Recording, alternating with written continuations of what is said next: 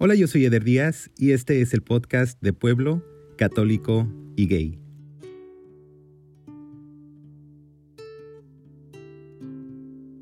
Debido a la pandemia mundial que actualmente nos tiene a todos siguiendo medidas de distanciamiento social, el resto de esta temporada será a través de entrevistas virtuales.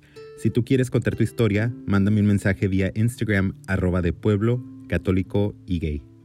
Gracias por dejarme acompañarte con estas pláticas que aunque no se hagan en persona, siguen siendo muy importantes para entender lo que es crecer en hogares tradicionales, con una religión inculcada y como parte de la comunidad LGBTQ.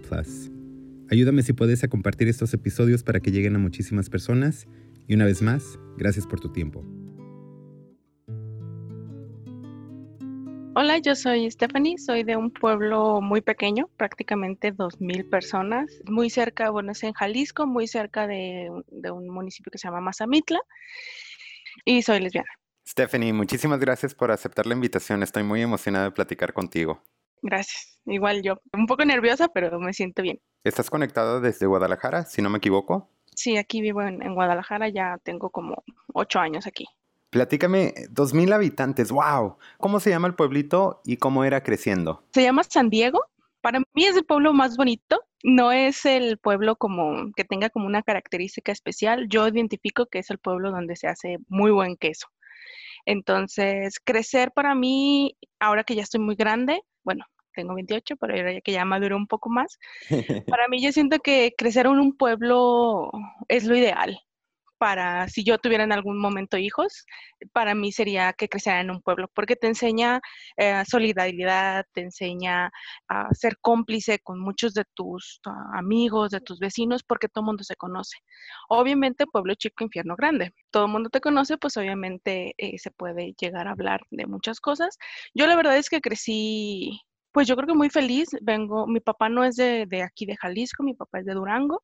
Él emigró para acá y mi mamá sí es del pueblo como tal, ¿no? Siempre ha estado ahí, nunca ha salido de ahí. Ellos vienen de familias que eran muy pobres y pues a nosotros nunca nos faltó nada, ¿no? Yo creo que esa es una de las cosas que más admiro de, mi, de mis papás, es que ellos vieron la forma de salir adelante. Ninguno de los dos se fue, por ejemplo, a Estados Unidos, etcétera. Mi papá pues nada más se cambió de, de estado y a mí nunca me faltó nada. Por nada me refiero a amor, me refiero a protección, me refiero a cariño. Incluso para mí algo que también es pues sorprendente un tanto es que viniendo de un pueblo tan pequeño, que mis papás, pues mi mamá terminó la primaria, mi papá terminó solamente la secundaria, y aún así la educación que nos dieron, a mí y mi hermana, yo soy la más pequeña, mi hermana tiene 30 años, uh, la educación que nos dieron fue pues muy abierta en cuanto, por ejemplo, eh, y específico, la, la educación. Mi hermana se fue a estudiar, yo también me fui a estudiar, pero crecimos como en un ambiente de mucha familia. Eh, nosotros crecimos con mi abuela. Mi abuela es muy católica, bueno, era, ya, ya falleció. Y yo no puedo salir de mi casa, por ejemplo, si me voy de aquí a, a, a mi rancho o viceversa, yo no puedo salir sin la bendición. Claro. Y cuando ella falleció, yo me sentía súper desprotegida cuando me regresé a, a, la universidad porque nadie me había dado la bendición. Y yo sentía que en algún punto de ese camino a mí me iba a pasar algo porque yo no tenía su bendición. Claro. Este, entonces, sí es, y también porque, o sea, para mí sí es un pilar porque me educaron en esa parte de la bondad y de la caridad. A lo mejor a través de que es que Dios es bondadoso, Dios es caridad y entonces tú lo tienes que hacer, pero yo, yo así crecí, entonces para mí sí es bien importante como esa parte de yo también ejercerla, yo también hacerla.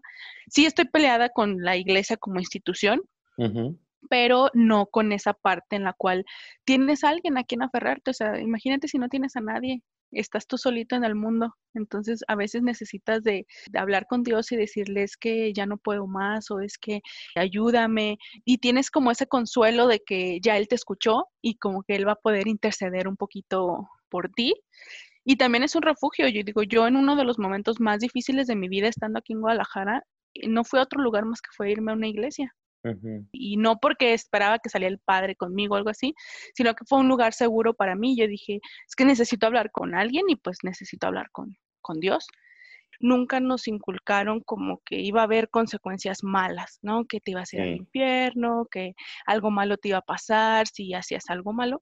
Y yo como tal, pues desde niña yo creo que fui como medio tomboy, no porque ya me identificara como lesbiana, pero te digo, yo siento que nos dieron esa libertad, no conscientemente, pero yo así lo, lo, lo, pongo, o sea, yo tenía bicicletas, tenía patines, tenía, me gustaba mucho jugar fútbol, pero también me encantaban las Barbies, o sea, yo tenía una colección extrema de Barbies, me encantaba jugar con ellas, invitaba a mis amigas a, a la casa y también este, mi papá me enseñó a manejar a los ocho años, entonces yo manejaba desde los ocho, él tenía, siempre ha tenido como vacas, y nos enseñó, bueno, me enseñó a ordeñar, me llevaba para todos lados con él porque pues no tenía hijos varones, entonces yo me le pegaba mucho a él y para todos lados yo andaba con mi papi. Entonces nada más son tú y tu hermana. Ajá. ¿Y las dos estudiaron carreras universitarias? Sí, mi hermana estudió licenciatura en matemáticas y es maestra en matemáticas aplicadas, o sea, estudió la licenciatura y la maestría. ¿Y tú? Y yo estudié psicología. Wow, qué cool, muchas felicidades. No quiero generalizar, pero por lo menos en mi experiencia, en el pueblo donde yo crecí, no era muy común que dejaran que las mujeres estudiaran y menos carreras universitarias. Sí, de hecho, y una de las razones por las que te digo que, que te escribí fue esa, porque para mí yo creo que ya obviamente después de ir a terapia y etcétera, ya ahorita ya tengo muy claro que mis papás de verdad, de verdad hicieron y han hecho mucho por nosotras. Yo en mi casa nunca, nunca escuché, no vas a estudiar o cuándo te vas a casar o ya tienes novio. Siempre fue muy enfocado a estudia y hasta donde tope. Si tú quieres estudiar, hasta donde lleguemos y como lleguemos lo vamos a hacer. Y eso siempre fue el mensaje para mí. Entonces, para mí el mensaje siempre fue que yo no iba a tener ese impedimento, aunque mi mamá es muy aprensiva y obviamente yo siento que le impactó mucho el que nosotros nos saliéramos de la casa. Pues mi hermana a los 18 igual yo también a los 18, pero nunca nos limitó, nunca nos dijo no te vayas, no te salgas, no estudies. Y mi papá pues obviamente tampoco, incluso también pues siendo hombre, tampoco nunca nos dijo como de no, ¿cómo te vas a ir sola? Entonces, eso nos permitió, pues, por ejemplo, yo ahorita ya tengo prácticamente 10 años que no vivo con mis papás.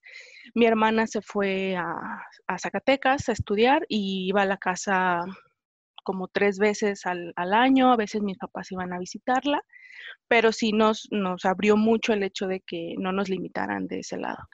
Y referente a la identidad sexual como tal, yo siento que mi despertar ya fue como a los 14, 15, entonces como que dentro de la infancia como tal, no sentía o me, me identificaba como otra cosa más que, que, una niña que jugaba con sus amigos. Claro. Cuando llegas a los 14 años y empiezas ese despertar, ¿Qué recuerdos tienes de esos momentos? Pues fue un tanto raro porque de hecho inicié y a mí me gustaba un niño y me gustaba los muchachitos, ¿no? Los niños. Y platicaba con mis amigas y todo esto, pero nunca tuve un novio como tal, ¿no? A lo más que llegué fue con un chavo que me tiraba la onda, pero como que me besó como dos veces y como que yo no me sentía a gusto. Como que dije, esto es, no sé, esto es muy agresivo, como que esto no es para mí. Y yo entré a la prepa y en la prepa no entré ahí en el pueblo. Me fui a otro como una pequeñita ciudad que estaba como 40 minutos, iba y venía todos los días. Y pues se podría decir que ahí tenía un poquito más de libertad, sobre todo porque no estaba en un lugar donde no estaban mis papás o la gente que conocía, solamente mi mejor amiga que era con la que íbamos. Y me acuerdo que íbamos mucho a un ciber, pues como que en este despertar como que empezaba a familiarizarme con otras cosas que podrían estar pasando, ¿no? Que no eran como totalmente heterosexuales. Alguna imagen yo me la buscaba en internet o algo así, pues ya se veían más cosas relacionadas con la orientación sexual y como que empecé a investigar más sobre esto, ¿no? De las orientaciones sexuales, la atracción sexual, incluso programas de televisión que había al momento o películas. ¿Cómo cuáles? Pues en ese tiempo estaba, todavía creo que se transmitía The L World en, en, Warner. Y yo me acuerdo que una vez pasando los canales, porque lo pasaban como a las nueve de la noche, no era tan tarde, pasando los canales me la encontré y dije, ¿qué es esto? Entonces ya me quedé viéndolo un rato, obviamente sin que nadie me viera. Y como que ahí como que empecé y dije, ¿qué es esto? ¿No? Tengo que buscar más información, tengo que, que saber más. Y empecé a buscar más sobre el tema. En tu pueblo, Stephanie, cuando nos platicas de todo esto, o antes, ¿Ya se hablaba o ya escuchabas hablar de personas homosexuales? Generalmente sí, había como dos, tres personas, pero eran más hombres. Sí. Y como se ve más yo creo que en, en pueblo se ve más como un hombre cuando es gay porque a lo mejor es más abierto, pues era como, ay, es que él es jotito. O, pero obviamente no dicen homosexual. Ahorita ya a lo mejor dicen que es gay, pero Sí, antes era como es jotito, es maricón. Sí, Eh, y eran chicos que eran como abiertos en su sexualidad, o sea, eran amanerados. Y en cuanto a las mujeres, me acuerdo que había una chava que era de ahí, yo tenía como unos 10 años, ya después me enteré de toda la historia, que terminó yéndose a Estados Unidos y nunca ha regresado Mm, pero la trajeron así como medio en, en chismes de que ella y otra chica y que las habían encontrado. Entonces, como que era muy de, de muy bajo perfil o era como algo eh, clandestino que se hablara. Claro, claro. Te lo pregunto porque quizás para muchas personas como yo, esas personas fueron nuestras primeras referencias hacia cómo nos podíamos identificar o la diversidad de identidades sexuales que existían. Pero entonces en tu caso fue más el acceso al Internet lo que te abrió a ese mundo. Así es. Sí, yo pienso que fue mi... Me gusta mucho investigar como las cosas y saber por qué de las cosas, entonces como que me volqué mucho hacia investigar, hacia conocer, a saber qué era ese otro mundo, que más o menos también durante la prepa pues se quedó ahí y hasta que fue de verdad de ya que yo empecé a identificarme, que yo empecé a experimentar más cosas, pues ya fue hasta que me fue a la universidad, porque totalmente ya no estaba en mi casa. Claro. ¿Cuándo es cuando se lo cuentas a una primera persona? En la universidad. Yo me fui a la universidad y no, la verdad no recuerdo muy bien cuál fue el motivo, pero empecé a hablar con una, una chica que estaba ahí en la universidad, pero como tres semestres de- eh, más que yo. Una cosa llevó a la otra, el chiste es que comenzamos a andar, pero era un secreto, o sea, nadie sabía. Yo me moví a la universidad con mi mejor amiga y ella sospechaba, ella se enteró, se podría decir, antes de que yo le contara, pero pues ella también era de un pueblo, entonces mi miedo era que pues me iba a rechazar, que ella iba, a lo mejor ya no iba a querer vivir conmigo o ya no me iba a considerar como su amiga, precisamente por, por mi orientación. Más o menos estaba como en primero, segundo semestre de universidad, yo creo que tenía como casi 19 Ujú. cuando ya incluso casi había terminado con, con esta chica y ya me animo y le, le cuento, ¿no? Le digo, oye, ¿sabes qué? Es que está pasando esto. Y ella se enojó, pero decía, es que yo estoy enojado porque no me contaste, porque no me habías contado, porque yo sabía y yo te notaba y yo escuchaba, pero ¿por Ya. qué no me decías? Y yo le decía, es que pues yo tengo miedo de que me rechaces o, de que tú pienses alguna otra cosa, de que porque duermo contigo o porque estoy contigo aquí en el cuarto o cosas así y que tú vas a pensar que yo, a lo yo podría tener otra intención. Y ya me dijo pues que no, que nada que ver con la realidad. Ella fue la primera persona a la cual yo, yo le conté y prácticamente casi después de eso le conté a mi otra mejor amiga que no vivía con nosotros, ella vive en Michoacán, en Morelia y también le conté a ella y también todo cool. Y de ahí yo creo que empecé a tomar un poquito más como esa parte de identificarme y le conté también a algunos otros amigos que tenía muy cercanos, a lo mejor con los que conviví en la universidad, pero fue como hasta los 19 que ya de verdad lo hice. ¿Cómo es el noviazgo de dos mujeres en México en un ambiente universitario? Pues yo lo veía en el tiempo que lo, lo viví como tal, era, obviamente nosotros no lo, como lo dijimos, este, como al aire, duró muy poquito, fueron como tres meses, pero sí me daba cuenta que era algo clandestino, o sea, sí pasaba y sí se veía mucho, porque igual era una ciudad muy pequeña y tú sabías y tú identificabas quién podría ser y, y que podían andar y, y- y que se sabía que andaban, pero se mantiene todo, o en ese tiempo se mantenía todavía como muy escondido, Como algo que, que pasaba, pero nadie hablaba y que solamente se escuchaban rumores por detrás, ¿no? De, ah, se- seguramente andan, o ya las viste, o son ellas, etcétera. En mi caso, te digo, no me pasó porque incluso nosotros no nos veíamos en la escuela, Ya. era afuera. Aparte del bullying, ¿qué más te daba miedo?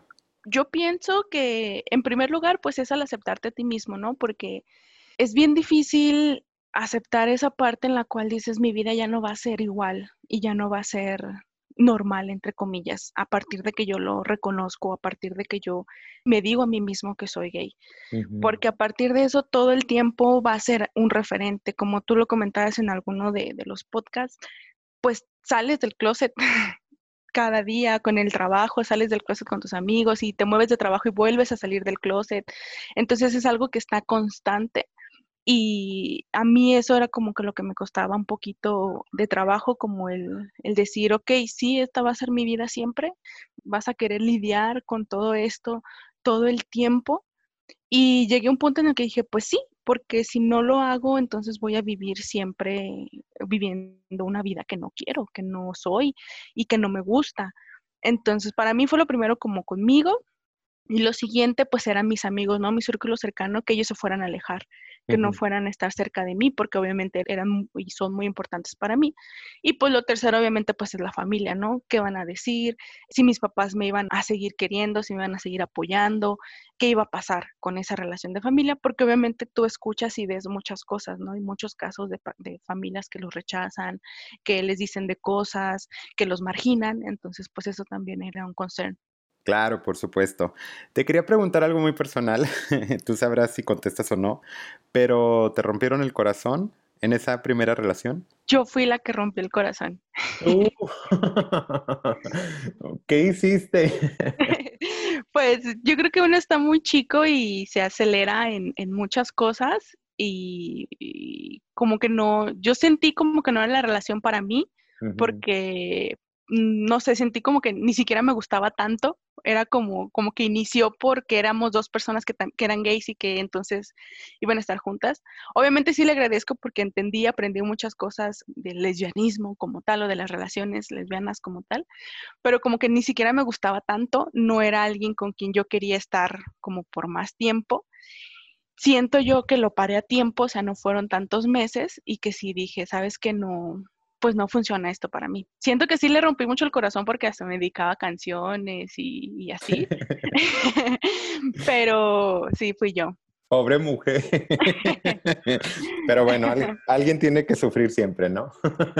Platícame, te lo preguntaba porque es un proceso, como dices, que se vive de una manera clandestina. Muchas veces esos primeros amores no tenemos el privilegio que tiene el resto del mundo de, compartirlo con su familia, de pedir consejos, de, vivir como todo ese proceso con ese apoyo, ¿no? Normalmente lo hacemos con nosotros mismos o dos o tres personas contaditas en esas primeras etapas. Es parte de la dinámica, supongo. Yo pienso que sí. Digo, yo si te soy honesta, creo que me tocó mucha suerte de que no he sufrido como tanto discriminación ni en la escuela, ni con mis amigos, ni con mis papás o con mi familia. En el trabajo tampoco.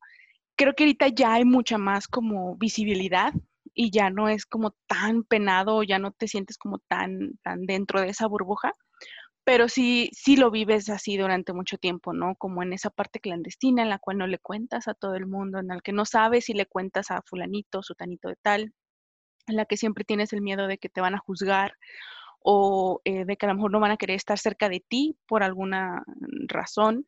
Entonces sí hay un tiempo en el cual si vives clandestino pues un rato y no está padre porque como tú dices, o sea, no es que vayas directamente con alguien y digas es que siento mal, es que terminé, es que tengo problemas con, con fulanita, etcétera, sino que tus relaciones a veces las vives como en un mundo paralelo en el cual a lo mejor todo está bien o ni siquiera saben que tú tienes una relación o porque te sientes mal. Claro. Platícame qué pasa después de tu ruptura. ¿Cómo te ves a ti misma y cómo ves tu futuro? Pues ya que, terminamos, de hecho, he sido una persona que no ha estado soltera mucho tiempo. Ok. Y, no sé si han sido las circunstancias, pero yo creo que eso me abrió la puerta para ya comenzar a aceptarme mucho más, para ya obviamente estar fuera con, mis amigos más cercanos, etcétera, y como que vivir más libremente ese otro lado de mí. Entonces, ya después como que ya me sentía mucho mejor conmigo misma, ¿no? O sea, ya mis amigos lo sabían y ellos lo aceptaban o, no, no tenían como comentarios malos, entonces eso obviamente reforzaba el que yo también me sintiera mejor con, con la situación. Y después de eso me hice otra novia que estaba en Aguascalientes. Ah, hidrocálida, esas son las mejores. Sí, de ahí ya obviamente fue a distancia. Yo iba a Aguascalientes, de Guzmán me venía a Guadalajara y de Guadalajara me iba a Aguascalientes. ¿Qué son qué? ¿Dos horas en camión? Son como una hora y media, más o menos dos horas de, Guzmán a Guadalajara. Y de Guadalajara a Aguascalientes eran como otras dos y media, más o menos. ¿Y la conociste por internet o la conociste en la universidad? Ah, ok. No, no, no, fue por internet. Ella era más chica que yo. Ella todavía mm. estaba en la prepa. Ándale. y duré con ella como, yo creo que casi como dos años. Fui como cuatro veces a Aguascalientes. Obviamente, pues la distancia. Ella estaba en la prepa. Obviamente, hay muchas cosas que quieres vivir o hacer. Y yo, obviamente, estaba en la, universidad, pero también había cosas que quería vivir o hacer y que no se, no se ajustaban con. Sin embargo, como que eran relaciones también muy intensas en las cuales amabas mucho y sufrías mucho. O sea, había, como esa parte de, de, dolor porque estabas lejos y de que amabas intensamente y de que sentías o pensabas que ibas a hacer o mover cielo, mar y tierra por esa otra persona. ¿Ella sí te rompió el corazón? Sí, yo terminé terminándola, pero la primera vez sí me rompió el corazón porque ella estaba como medio enamorada de una de sus amigas Mm. Entonces, como que era de, ay, es que como que ya no quiero estar contigo porque estoy enamorada de la amiga y así. Entonces, sí, con ella fue con la primera persona que, que sí como sufrí esa parte de, de que me rompieran el corazón. ¿Te tocó dedicarles canciones a ti? Sí, sí, sí, sí, claro. Cuéntame si se lo has contado a tu familia y quién de tu familia fue la primera persona en saber. La primera persona en saber fue mi hermana. Eh, mm, nunca se lo dije como formalmente, pero pues tampoco como que se lo negaba y mis relaciones antes de que mis papás subieran, como que no las vivía tan encerradamente. Me refiero, por ejemplo, a lo mejor a cosas en Facebook o algo así, y ella las veía, y yo, yo siento que ella más o menos eh, sabía. Para no hacerte la larga, la novia que tengo ahorita, hace como tres años nos íbamos a casar, y nunca le conté a mi hermano, o sea, nunca le dije, oye, soy gay, pero le platiqué que me iba a casar con ella. Entonces, como que ya fue implícito de, pues nos vamos a casar, entonces. Y nunca me dijo como sí o no. Lo primero que me dijo, ya le dijiste a mis papás. Y ahí fue como que, oh, no. Pero volviéndonos a, a lo anterior, mi familia sí sabe que soy gay y mi familia también sabe que la persona con la que vivo actualmente es mi pareja. Fueron en dos momentos eh, diferentes. El primero, eh, el que ellos supieran que soy gay. Eso fue hace cerca de seis años, más o menos, antes de yo terminar la prepa, la, perdón, la universidad. Empecé a tener problemas articulares. Literal, me dolían mucho las rodillas, los codos, las muñecas. Duraba 10 minutos para avanzar, no sé, 20 metros. En ese tiempo también estaba yendo a terapia. Y me llevaron con reumatólogos, me llevaron con médicos de todo tipo. Mi mamá y mi papá obviamente siempre me acompañaban hasta que hubo uno último que me dijo, oye, hay muchas enfermedades que son somáticas. ¿Ya estás yendo a terapia? Y ya yo le dije, sí. Le dije, de hecho, sí estoy yendo a terapia. Justo en esa, con esa terapeuta me dio un libro a leer que se llama La enfermedad como camino. Y en uno de sus apartados, pues viene lo relacionado con el dolor de articulaciones, ¿no? Que básicamente se resume en, hay algo en ti que no te deja moverte y por eso tu cuerpo lo está somatizando y no te estás moviendo como tal, o sea, no te está dejando mover. Yo lo trabajé con mi psicóloga y todo esto y justo antes de moverme acá a Guadalajara, que me venía a hacer prácticas, lo senté en la mesa, eso fue como en enero 3 más o menos, y les dije, ¿saben qué? Ya probamos de todo, ya fuimos con médicos, mm, esta es mi última opción porque de verdad siento que no voy a poder salir de y ya platiqué con mi psicóloga también. Estaba mi mamá, que fue la que me acompañó con ese doctor que me había dado la recomendación de, la terapia. Le dije, tú escuchaste a, este chico y pues soy gay. Y como que fue, no sé, como que ahí callé a mi papá y mi mamá como que sí se, se sorprendió obviamente mucho. Les dije, no se preocupen, yo ya estuve en terapia. Todo el tiempo que estuve en la escuela, por una u otra razón, estuve como tres veces en, proceso para solucionar, pues obviamente ciertas cosas. Le dije, yo estoy bien, ya lo solucioné, no tengo dudas, no estoy mal, no es algo que me esté afectando ahorita de momento. Lo que me afecta es no podérselos decir o el que ustedes no lo sepan. Entonces, esta es mi última opción para ver si puedo mejorar, si puedo salir de esto mi mamá, pues obviamente sí le impactó, empezó a decirme que, no era cierto, que, que seguro estaba equivocada, decía también que era su culpa, porque mi mamá no es como muy femenina. Y tampoco nunca durante nuestra infancia como que nos impuso tanto esa parte femenina. Me imagino que ella pensaba que, que, era por eso, entonces me decía, no, es que no, y ya hubo un punto en el que mi papá dijo, pues ya, eh, no te vamos a dejar de apoyar, no te vamos a dejar de querer y pues así son las cosas. Y mi mamá pues luego, luego también dijo, no, pues sí, pero pues igual se veía perturbada. Y mi papá ya dijo, pues no pasa nada, así son las cosas, nada más pues te voy a pedir que seas como discreta, ¿no? Tú sabes que en el pueblo hablan mucho y pues trata de ser discreta, o sea, por ti, por, por tu mamá, para que no digan nada. Y ese fue el día en el que yo salí del closet para con ellos justo recordándolo, la verdad es que nos, yo creo que era porque me sentía tan mal que, que, me animé a decírselos, porque pues sí, sí tomó mucho valor. Yo, yo no sabía qué esperar de ellos, no sabía qué me iban a decir. Yo quise esperar lo más posible a que ya terminara la carrera para decir, bueno, si, si ellos me corren, si ellos me dicen algo, si ellos ya no quieren saber de mí, pues mínimo tengo mi carrera para seguir, para mantenerme, para continuar. Pero pues sorpresivamente fue todo lo contrario. Qué bonito. ¿Cuánto tiempo después de esa plática mejoró tu estado físico? Yo creo que no pasaron más de seis meses. Yo me vine para acá, para Guadalajara, y yo creo que más o menos como fue en enero que me moví, yo creo que por ahí de, de marzo, abril, ya tenía los síntomas, estaban mucho menores. ¿Y no cambió nada más que el haber tenido esa plática? Sí, porque igual seguí yendo a mis citas con, con el, el médico, pero no tenía artritis, por ejemplo. Entonces me dijo, pues no es que no te puedo dar nada porque ya te hicimos el test y no tienes eh, nada. No me tomé más medicamentos, a veces sí me tomaba para el dolor porque me dolía mucho, pero no, básicamente. Y de hecho mi mamá me preguntaba, ¿no? oye, ¿cómo te sientes? ¿Y cómo te sientes? Y prácticamente en menos de seis meses yo ya había, ya no tenía dolor y hasta ahorita ya no lo he vuelto a presentar. ¡Wow! Qué fuerte es a veces poder ver la relación que tiene nuestro estado emocional y nuestro estado mental, nuestra salud mental con nuestro cuerpo.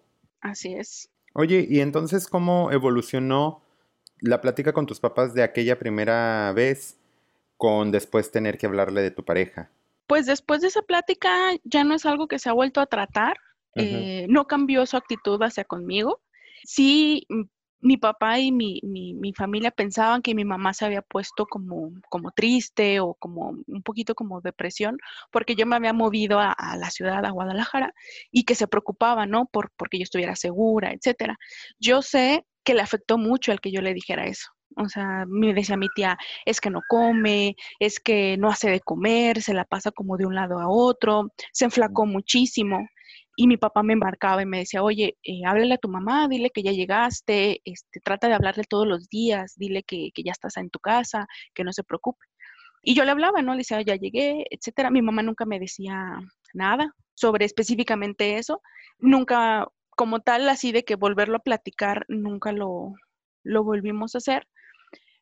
Hasta que yo tengo ahorita con mi pareja, vamos a cumplir cinco años. Y más o menos como por el segundo año, eh, nosotros dijimos, ah, hay que invitar a mis papás aquí a Guadalajara para que pasen Navidad y que vengan a pasar aquí Navidad con nosotros para que yo no me tenga que ir para allá. Generalmente ahorita lo que hacemos es, me voy para Navidad con ellos, regreso y paso año nuevo aquí. Al siguiente año ella va conmigo a mi casa para Navidad y estamos turnándonos. Ese año nosotros dijimos, hay que traerlos y que puedan estar aquí con nosotros.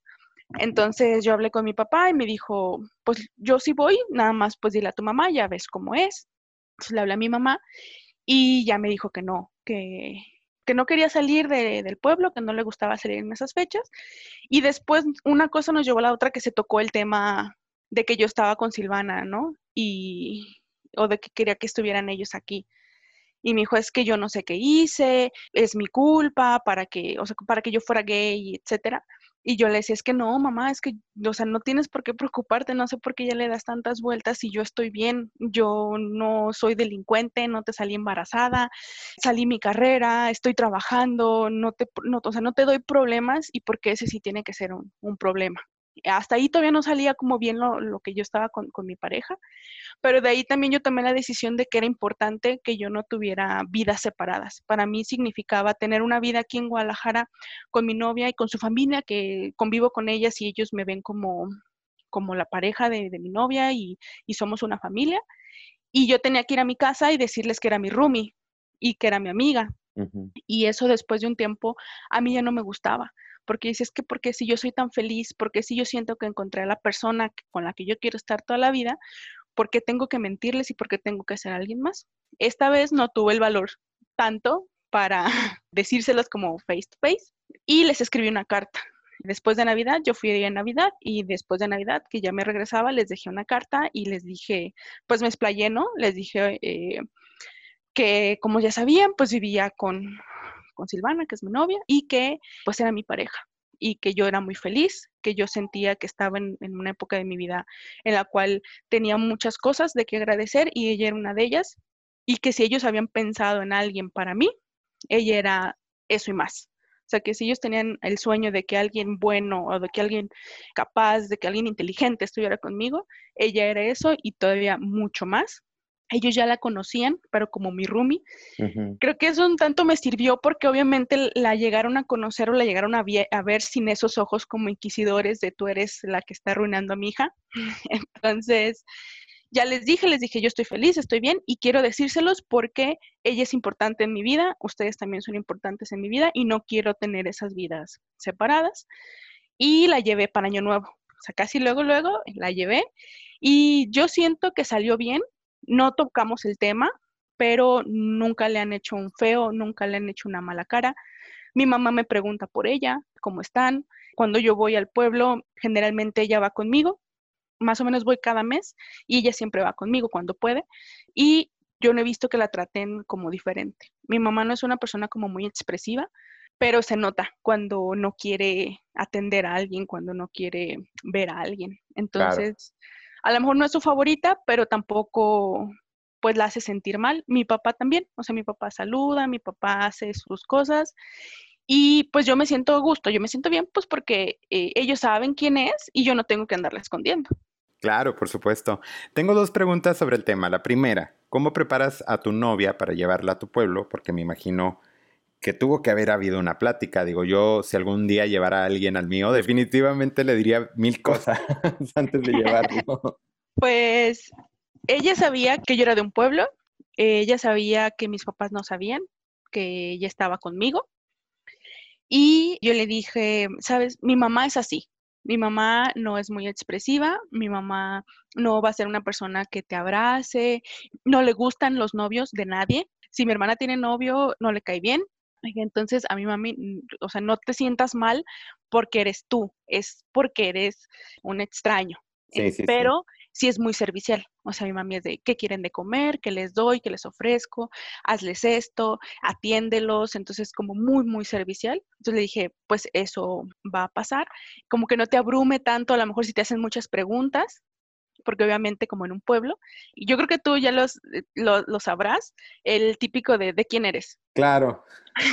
y es el, para saber de, de, qué familia vienes. ¿Quiénes son tus papás? Ajá, de quién eres, quién es tu abuelo, quién es tu papá, porque luego, luego le quieren encontrar este parentesco.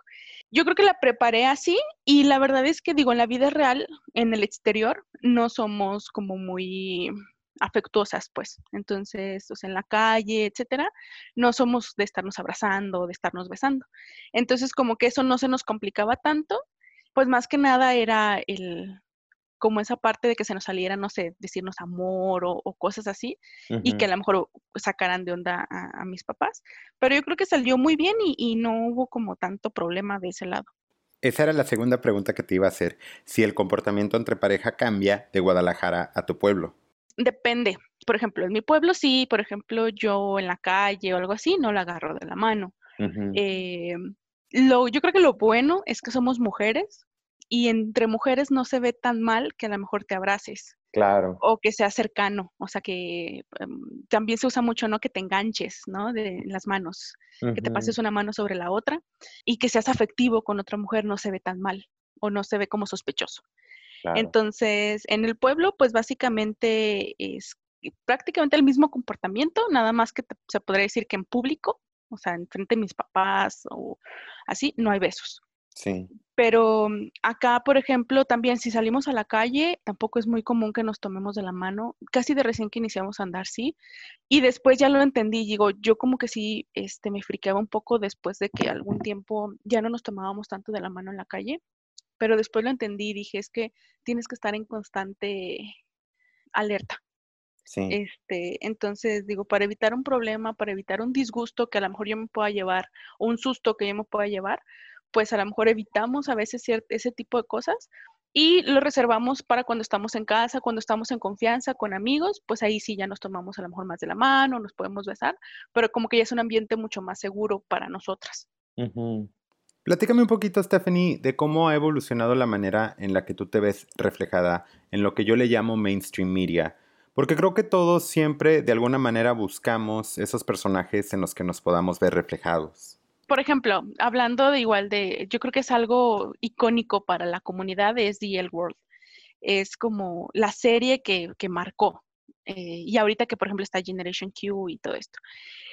En sí, me gustaba mucho verla, pero como que nunca me identifiqué con nadie porque como que es que yo no soy promiscua y generalmente los personajes gays o lesbianas son promiscuos o se enojan y se acuestan con el, el amigo y dices, es que ¿por qué? Si, si no, yo no soy así. Obviamente como que han pasado más el tiempo y da gusto ver cada vez más personas del medio que se identifican bisexuales o que se identifican gay, que ya no hay tanto miedo de ese lado. Y también programas de televisión, series, películas que también ya lo, lo abordan como tal. Para mí, pues, cómo me, mm, me identifico o me reflejo ahí es básicamente yo me siento una persona entre comillas, normal. O sea, literal, voy del trabajo a mi casa, casi no salgo de antro, convivo mucho con mi familia y con la familia de mi novia. Tengo mis, mis salidas con mis amigas son a, desayunar, a cenar algo. O sea, soy la anciana promedio. Tengo un perro y, y como que siento que muchas veces no encaja con, la cultura o con lo que se espera de, una persona que es, que es gay o que es lesbiana, porque generalmente se espera que anden de antro, que sean promiscuos, que ya se acostaron con fulanito y después se movieron con fulanito, pero tampoco juzgo, ¿no? Esa es la vida que yo he decidido llevar, o sea, no está mal que alguien vaya de antro en antro, no está mal que alguien este, se acueste con uno y con otro, sino es la vida que yo he querido llevar. Claro, por supuesto. Yo creo que ese es el valor tan grande de tener representación equitativa en los medios de comunicación, ¿no? Que de verdad represente la diversidad y de, de todas las comunidades, porque si no, las otras personas que no son parte de nuestra comunidad usan esas representaciones de los medios, pues de alguna manera para crear sus expectativas, ¿no? Entonces ya cuando llegas, por ejemplo, y les dices, ah, es que yo soy gay o yo soy bisexual o yo soy lo que sea, que eres, el único punto de referencia que esas personas tienen es la única representación que han visto en los medios de comunicación. Sí, de hecho, por ejemplo, digo, si yo te hablo desde mi experiencia, creo que eso es lo que ha propiciado un poco a que tanto mis papás como los papás de mi novia tengan o vean las relaciones homosexuales desde un punto de vista, yo creo que diferente a lo que ellos imaginaban. Yo me fijo, por ejemplo, con, mis suegros y incluso mi novia me ha platicado, ¿no? O sea, es que ellos incluso me dicen, es que desde que estás con Stephanie, estás bien, o que incluso les dicen, o sea, de, mis hijas eres la que, la que menos problemas me da relacionados a lo mejor con cosas de, de pareja y nos ven que eh, pues que somos estables, que no peleamos, que tenemos como una relación sólida y para ellos es como, ah, pues entonces es una relación como cualquier otra, nada más que son dos mujeres. Y para mi mamá y, mi papá yo siento que es lo mismo, ¿no? O sea, ah, están trabajando, les va bien, no andan de, no sé, este, la noche, mi mamá es muy aprensiva y no quiere que tome, que no fume y que no salga. Entonces, yo no lo hago, no porque ella me lo prohíba, sino porque no me gusta, pero este, como que dicen, bueno, o sea, es como, o sea, están bien, están estables y la única diferencia es que están una con la otra, pero su relación es, es muy normal dentro de, de lo que ellos conocen a lo mejor o esperan de una relación sana. Claro. Oye, ¿te has preguntado, Stephanie, cómo sería tu vida si nunca hubieras salido de tu pueblo, si no tuvieras una carrera universitaria? Algunas veces sí, sí me he puesto a pensar qué hubiera pasado, ¿no? Porque generalmente me lo dicen en burla, de que, mira, ya estuvieras aquí casada y con hijos, y pues sí me pongo a pensar, ¿no? Si no hubiera estudiado, ¿qué hubiera hecho? ¿Qué, qué hubiera pasado conmigo? Yo creo que lo más probable es que si la vida hubiera sido diferente, hubiera terminado casándome con alguien, yéndome a Estados Unidos. Es un pueblo que tiene mucha persona que es de inmigrantes, entonces lo más probable es que pude haberme ido para Estados Unidos y tener hijos y ayudarle a mi tía en la tienda o quedarme con la tienda o tener un negocio. A lo mejor hubiera encontrado la forma de, de sentirme bien con lo que tenía, pero yo creo que hubiera sido difícil porque ya tendría acceso a muchas cosas, por ejemplo, al Internet, y tendría acceso a, ver y a conocer muchas cosas que ahorita no conocía. Entonces, a lo mejor hubiera sido difícil para mí el, sentirme como me, como, como me sentiría y saber que hay y que tendría acceso a otras cosas si no estuviera ahí. A lo mejor si no las conociera, pues hubiera sido feliz, pero si ya tuviera acceso a esa información, como que no, no hubiera sido lo mejor para mí. Ya. Oye, en tu experiencia, ¿cuál es la clave para el éxito de una relación? Primero es que tú seas eso que esperas. Entonces, si tú esperas a alguien fiel, alguien comprometido, alguien respetuoso, honesto, que tú lo seas. Si tú eres eso, pues entonces eso es lo que debes de esperar. Lo segundo es la comunicación. Y no es que estés hablando siempre, es que sepas escuchar y que te sepas comunicar. Que si hay algo que te molesta, lo digas, oye, me molesta esto, pero en un ambiente en el cual no estás reclamando sino estás diciéndole, oye, esto me molesta. Y que sepas escuchar entonces también al otro cuando te dice, este, a lo mejor si algo le molesta, si algo no le gusta, si algo no lo quiere, pero que te comuniques de manera asertiva, no nada más reclamando o hablando todo el tiempo. Y yo creo que la otra es también conocer a tu pareja y yo creo que es pensar mucho en la otra persona. O sea, yo no digo que no hemos tenido peleas y que no hemos estado en crisis en la relación, pero algo que nos ha salvado mucho es que no decimos cosas que nos sentimos, o no decimos cosas que, podrían lastimar al otro, sino que siempre como que tenemos ese, ese switch donde decimos no lo voy a decir o no voy a traspasar esa línea porque entonces ya es bien difícil regresar a la misma. O sea, cuando ya te empiezas a insultar, cuando ya empiezas a hablar de cosas personales, pues creo que ya a lo mejor arreglas las cosas, pero en tu corazón o en tu mente quedó eso que te dijeron. Sabes que me dijiste que, yo era esto y esto otro. O sea, a nosotros yo creo que eso es lo que más nos ha servido y pues divertirte. Somos responsables con la relación, con lo que conlleva, por ejemplo, en cosas del dinero, cosas que nos competen, desde la limpieza de la casa, si tú quieres, desde las cuentas pero también esa oportunidad de, por ejemplo, siempre cada mes celebramos nuestro mesario algo chiquito. Ahí vamos a un café, nos compramos un pastelito, vemos una película, pero cada mes nos recordamos esa parte.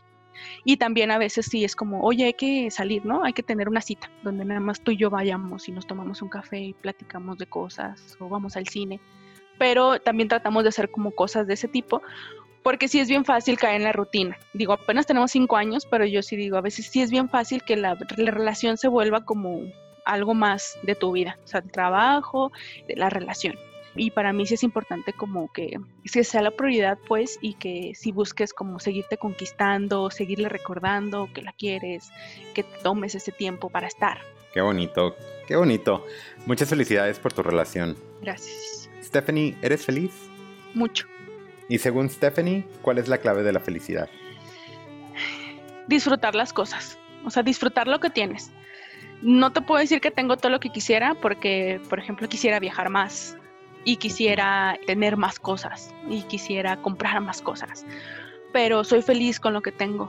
A veces sí me da mucho a veces la desesperación y digo, es que debería de estar viajando más porque no he ido, no he visitado y alguna amiga, un conocido sí visitó, ya viajó, ya hizo y después como que caigo y digo, pues sí, pero yo llego a mi casa también y veo a Silvana y, abrazo a mi perro y nos metemos a la cama y soy feliz. Siento que, que no necesito nada más. Entonces yo creo que es disfrutar de esas pequeñas cosas que tienes, de los amigos que tienes, de tu familia, este, de tu pareja y las cosas como que se van acomodando para que vayas acumulando más cosas de felicidad. Stephanie, muchísimas gracias por tu tiempo y por esta plática. De verdad que la disfruté muchísimo.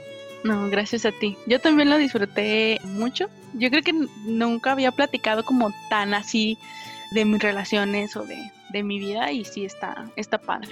Te agradezco muchísimo la confianza.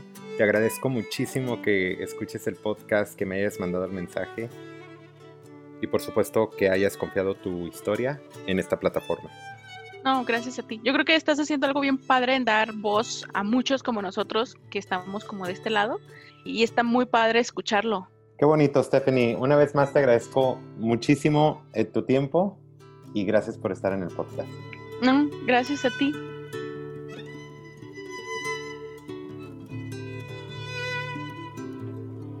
Yo soy Eder Díaz y yo soy de pueblo, católico y gay. Yo soy Stephanie Ponce y soy de pueblo, católico y lesbiana. Muchas gracias, Stephanie. Gracias.